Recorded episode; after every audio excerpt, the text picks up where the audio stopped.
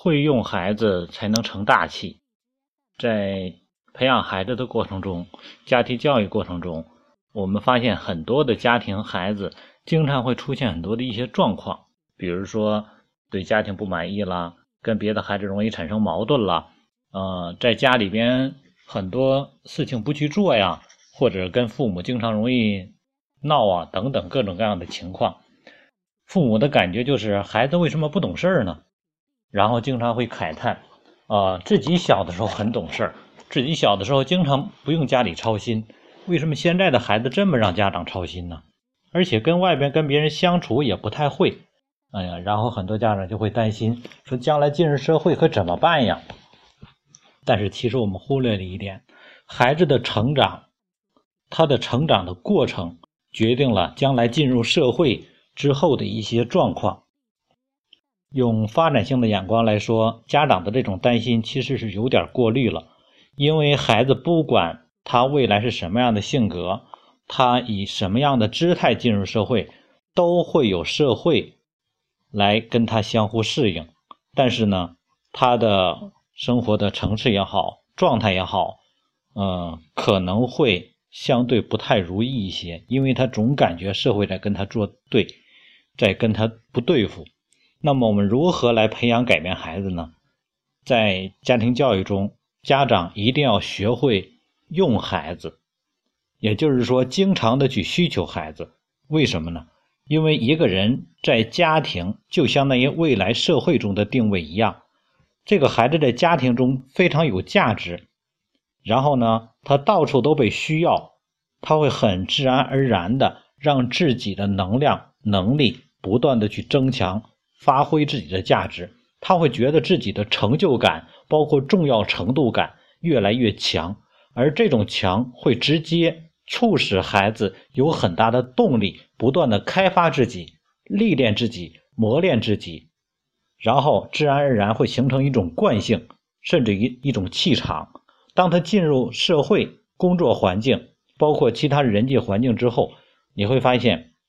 任何一群人随意的聚在一起，总会有几个人显得那么有气场，而这几个人一定是在平时的家庭生活之中不自觉的历练出来的。比如说，随便召集几百个人在一块儿，说来我们选出一个领导来负责这些事宜，然后你会发现，大家会不自觉的互相看，短短几分钟之后，就会有几个人被推选出来。那么这几个人，往往他在家庭中是经常承担事情的，所以说他不自觉的会锻炼出一种气场、一种能力，随时会显露出来。这些不是刻意培养的，而是被需要、被用出来的。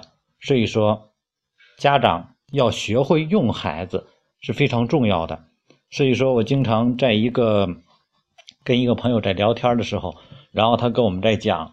说几乎所有的家庭里边都会有这种情况，也就是往往老大老二啊，也就是说，呃，家里边哥几个，一般的老大呀，或者是这个，比如说哥五六个吧，老大、老二、老三这样的，基本上都比较懂事儿，经常会照顾父母，给予父母很多，是钱也好，物也好，照顾也好，精力也好等等方面，经常会给予家庭付出一些东西。而往往家庭中的老小啊，有可能是老五，或者是六个孩子可能是老六啊，甚至于老四、老五这样的情况，他们经常会被父母照顾，父母可能都已经七八十了，七八十岁了，然后呢，家里边的前几个孩子照顾家庭，但是父母还要照顾这几个老小，虽然老小已经。四三四十岁了啊，但是七八十岁的老母亲还要去照顾他们啊，经常把呃这个老大老二啊，他们这些就是前几个孩子们给他的钱也好，然后攒起来要给到老疙瘩。为什么会这样？因为他已经习惯了，而你会发现这种照顾的结果却是，虽然这个老小老疙瘩。他已经有了孩子，但是他在家里面却习惯性的很少付出，很多家庭都出现这种情况。为什么这样？因为在家庭大家庭这个群体中，他不被需要，他的存在感、他的价值感就是需要父母的照顾，而所有这些人已经习惯了这种模式，也就是大家已经习以为常了。当有一天这个老小不被照顾的时候，你发现父母不习惯，老大老二他们不习惯，老小自己他更不习惯，他觉得自己不被照顾好像缺了点什么，也就是大家已经形成一种共生模式。那么如果这样的情况，他进入社会之后会怎么样？在他的人际交往圈中，他已经习惯了，因为从小培养的习惯了被照顾。那么进入任何群体之后，他永远是处于一种被照顾的状态。有可能跟他交往的圈子，他是年龄最大的，但是他却不担事儿。为什么？因为他不知道承担事情需要怎么去做，他从来没有做过这样的事情。所以说，年龄跟人的能力、资历，包括精神状态是不成正比的，并不是说你看长大了之后或者老了之后就懂事儿了，错了。年龄并不跟人的经历、资历有直接的正比关系。懂事儿的从小他就会懂事儿不懂事儿的，就是老了他照样也不会懂这方面的事儿。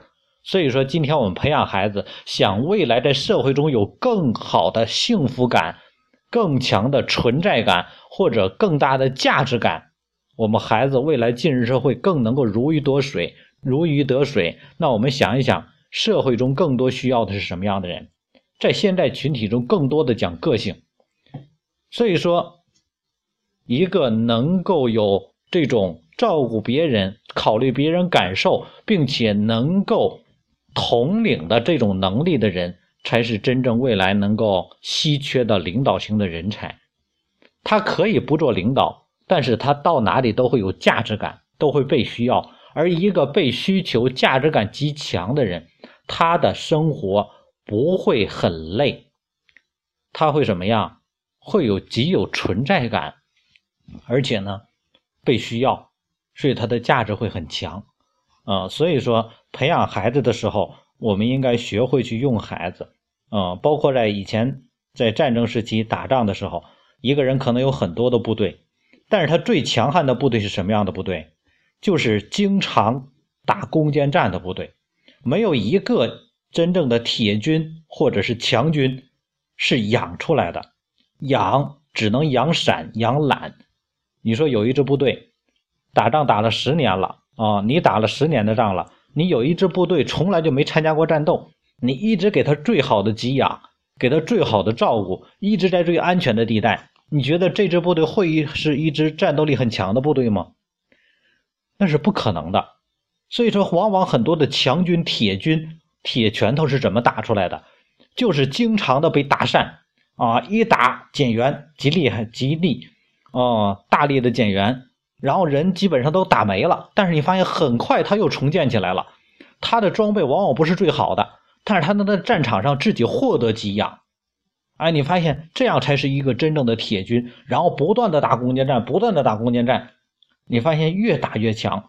然后你发现一个铁军就成立了，啊，就形成了。所以说，今天在生活中也是一样的，想让自己的孩子有足够的能力，就得给他更多的机会去锻炼。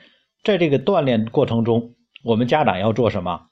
要学会如何去面对孩子。如果我们的条件相对好一点，那么给予孩子的照顾可能会本能的就会多一点。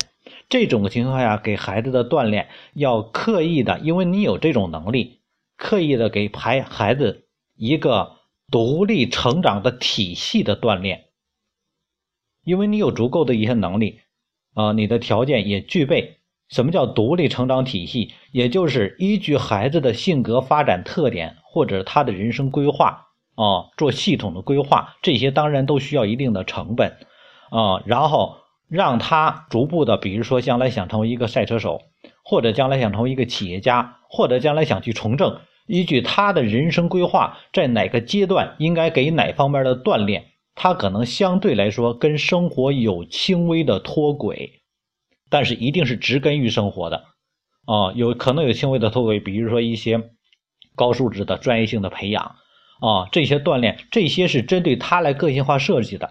那么针对这个孩子来说，他的成长的过程中，他永远在自己的路上不断的提高自己，他就不会被父母的光光环所笼罩、所掩盖。为什么很多富二代也好，官二代也好，很难有个人的价值感？因为他始终生生活在父母的光环下，他没有自己的独立的成长系统，他没有办法找到自己的价值感和价值需求和存在感。所以说，你。有一定的条件，需要给孩子建立独立的成长系统，嗯，可能成本造价高一点，但是针对孩子来说，他的成长的高度起点都会要高得多，嗯，但是更多的家庭来说都是普通家庭，针对普通家庭来说，我们就应该让孩子植根生活，所有的该孩子能接触到的、能做到的事情，全都让孩子去接触。回想。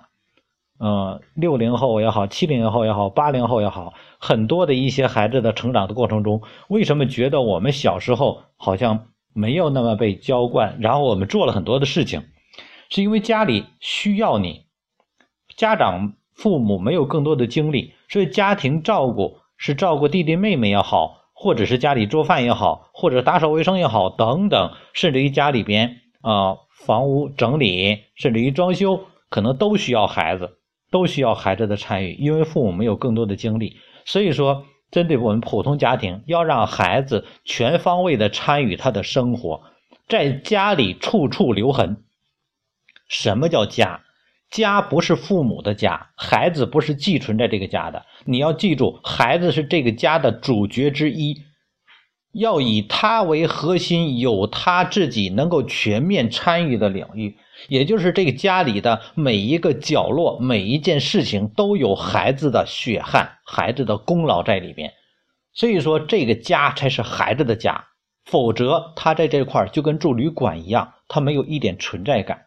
所以说，如何用孩子，就是所有孩子的生活的方方面面，这个家里边父母能够。需要孩子做的事情，只要孩子能做，要让孩子去做；孩子做不到，让孩子尝试来去做。所以，在这个过程中，父母对孩子做事情结果的反馈就很重要，尤其在初期开始尝试的。因为现在很多父母有一定的条件了，所以说走了一个误区，常常是把父把孩子给隔离开、屏蔽开、娇养起来了，也就是专门给。珍藏起来了，所以说很多孩子没有机会尝试家里边的一些需求，做家庭的一些事情，往往到了四年级、五年级，甚至于到了初中，他对家里边自己能做什么事情都没有一个准确的衡量。如果这时候你开始让孩子做这件事情的话，那么你可能就需要开始小心翼翼的去珍视孩子做事情的结果。可能一个初中的孩子。他做一个最简单的家务，他可能都给你搞砸了。为什么？因为人的能力跟年龄不成正比，跟他的经历阅历成正比。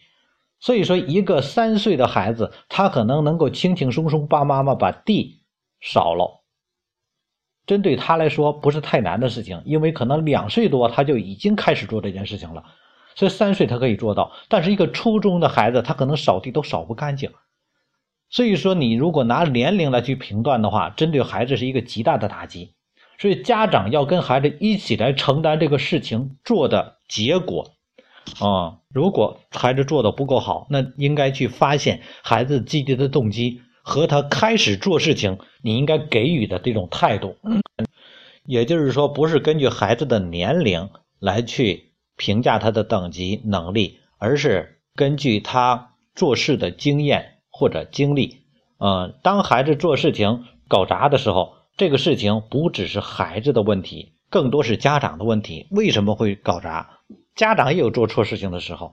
所以说，为什么我们会做错，或者是做做的失败了，是因为我们缺乏相应的经验和能力，而这些都是在孩子成长过程中必须历练出来的。如果他不在家长面前搞砸，他将来就会到社会去搞砸。到最后，对孩子来说将是一个更大的打击。所以说，我们应该学会跟孩子一起来承担做事情的成功或者失败。嗯，做好了就有成果，做做败了或者是做坏了，那么就有经验。最终来说，要么得到，要么学到。所以说，培养孩子的时候，一定是家长跟孩子一起来去承担的。嗯，这两天呢，晚上呢，有一个家长跟我沟通，说他们孩子，嗯，也已经上了快小学的高年级了，然后呢，即将开学了，然后呢，觉得有点自己有点话，想要找一个嗯单独的人去沟通沟通，然后呢。觉得我这块可以跟我聊了聊，然后那个孩子跟我说的一个情况，说他们班有一个同学在他的附近的座位，嗯，然后呢，属于那种经常惹人讨厌，一张嘴就惹人讨厌，而且呢，特别炫耀自己的家庭条件的这种，啊，一说一张嘴说的话都让人不受听，不喜欢听，但是呢，又自己特别的这种公主气非常的重，啊，然后说。觉得不知道怎么跟他去相处，哦，又觉得同学应该搞好关系，但他跟他一起呢又特别别扭。然后针对这种情况，为什么会这样？他说，因为他家庭条件比较好，这个孩子自己说，那个孩子的家庭条件比较好。然后呢，他有一个姐姐对他特别的照顾。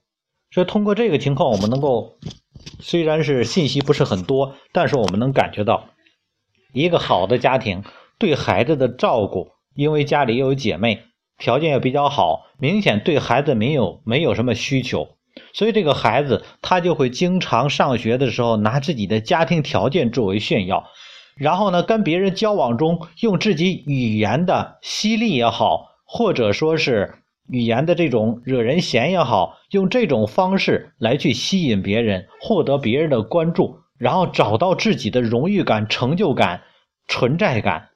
为什么会这样？所以说，在西方的经济学理论里中，里边有一个叫做呃贝德型人格，也就是后来的反社会型人格。这是什么概念？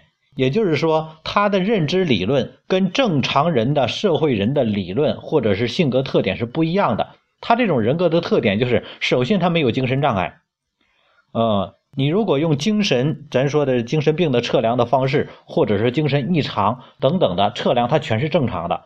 也就是，他没有精神障碍，但是他的行为却跟正常社会人不一样。也就是说，所有的人跟他接触都会感觉不舒服，但你又说不出他哪块不对来。但是他言语上来说，让别人感觉极度的不舒服，因为他的。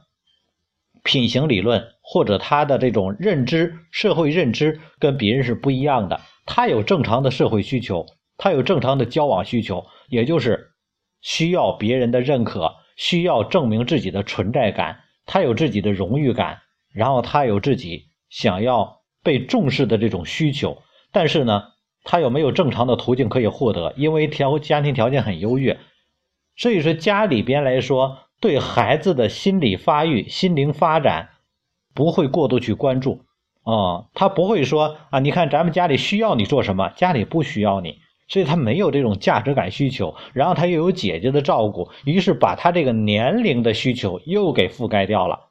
所以说他在跟别人交往中，他没有正向获得别人认可的机会，他只能通过负向来去认可，通过炫耀自己的东西。但是越是这样炫耀，他越空虚，因为他所炫耀的东西不是他获得的，不是他能够掌控的，他是家庭里边直接供给的，他没有自己的存在感。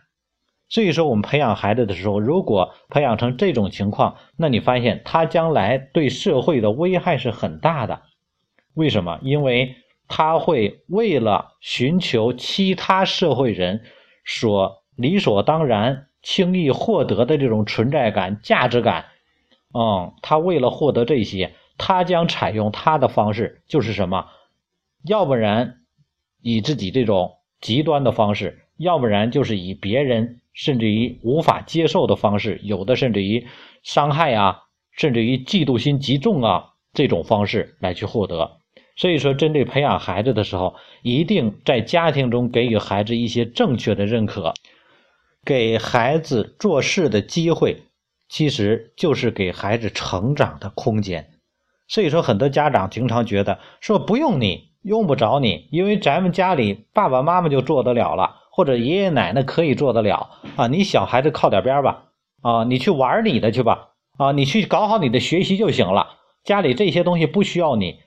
这些的言行，这些的认知的方式，直接对孩子来说就是一种屏蔽。也就是说，针对孩子，他会觉得自己的价值在社会上没有价值，而学习，各位不是那么轻易就能够通过单一学习就能获得很好的认同感的。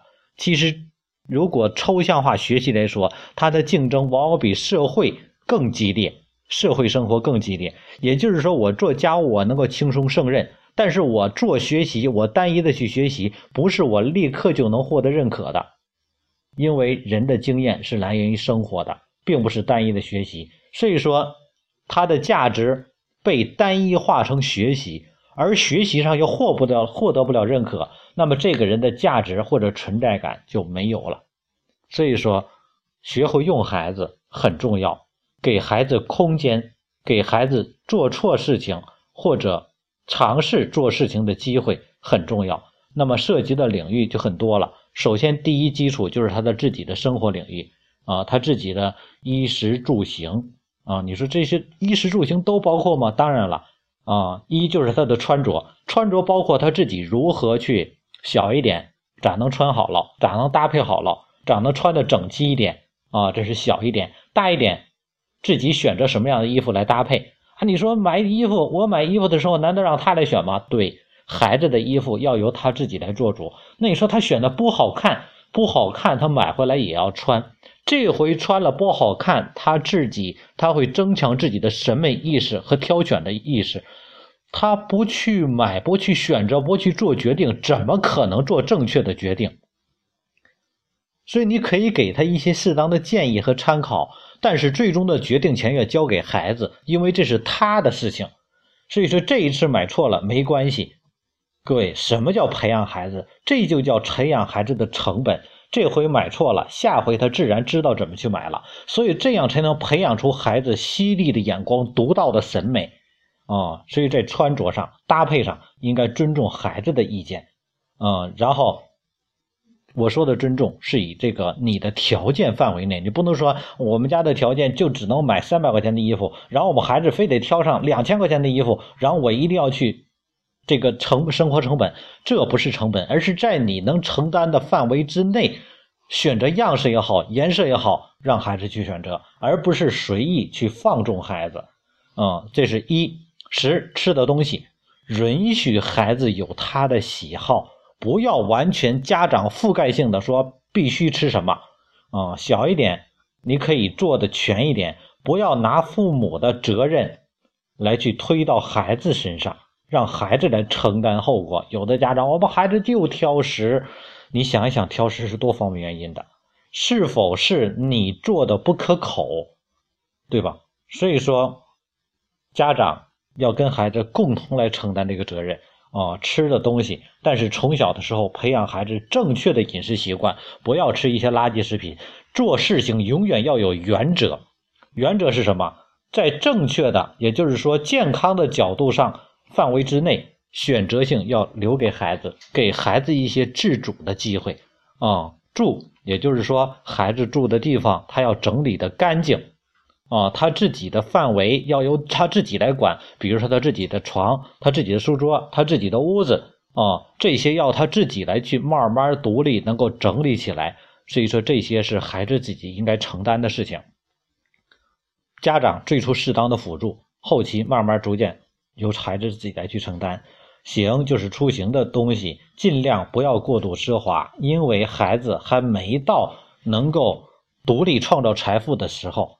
所以说，很多的家长条件好一点了，出去就是车，进来还是车。其实你在过度消耗孩子的福报，孩子没有那么大的，说福分，应该去享受这些。想一想，在中国自古以来，所有的车马，这些都是什么？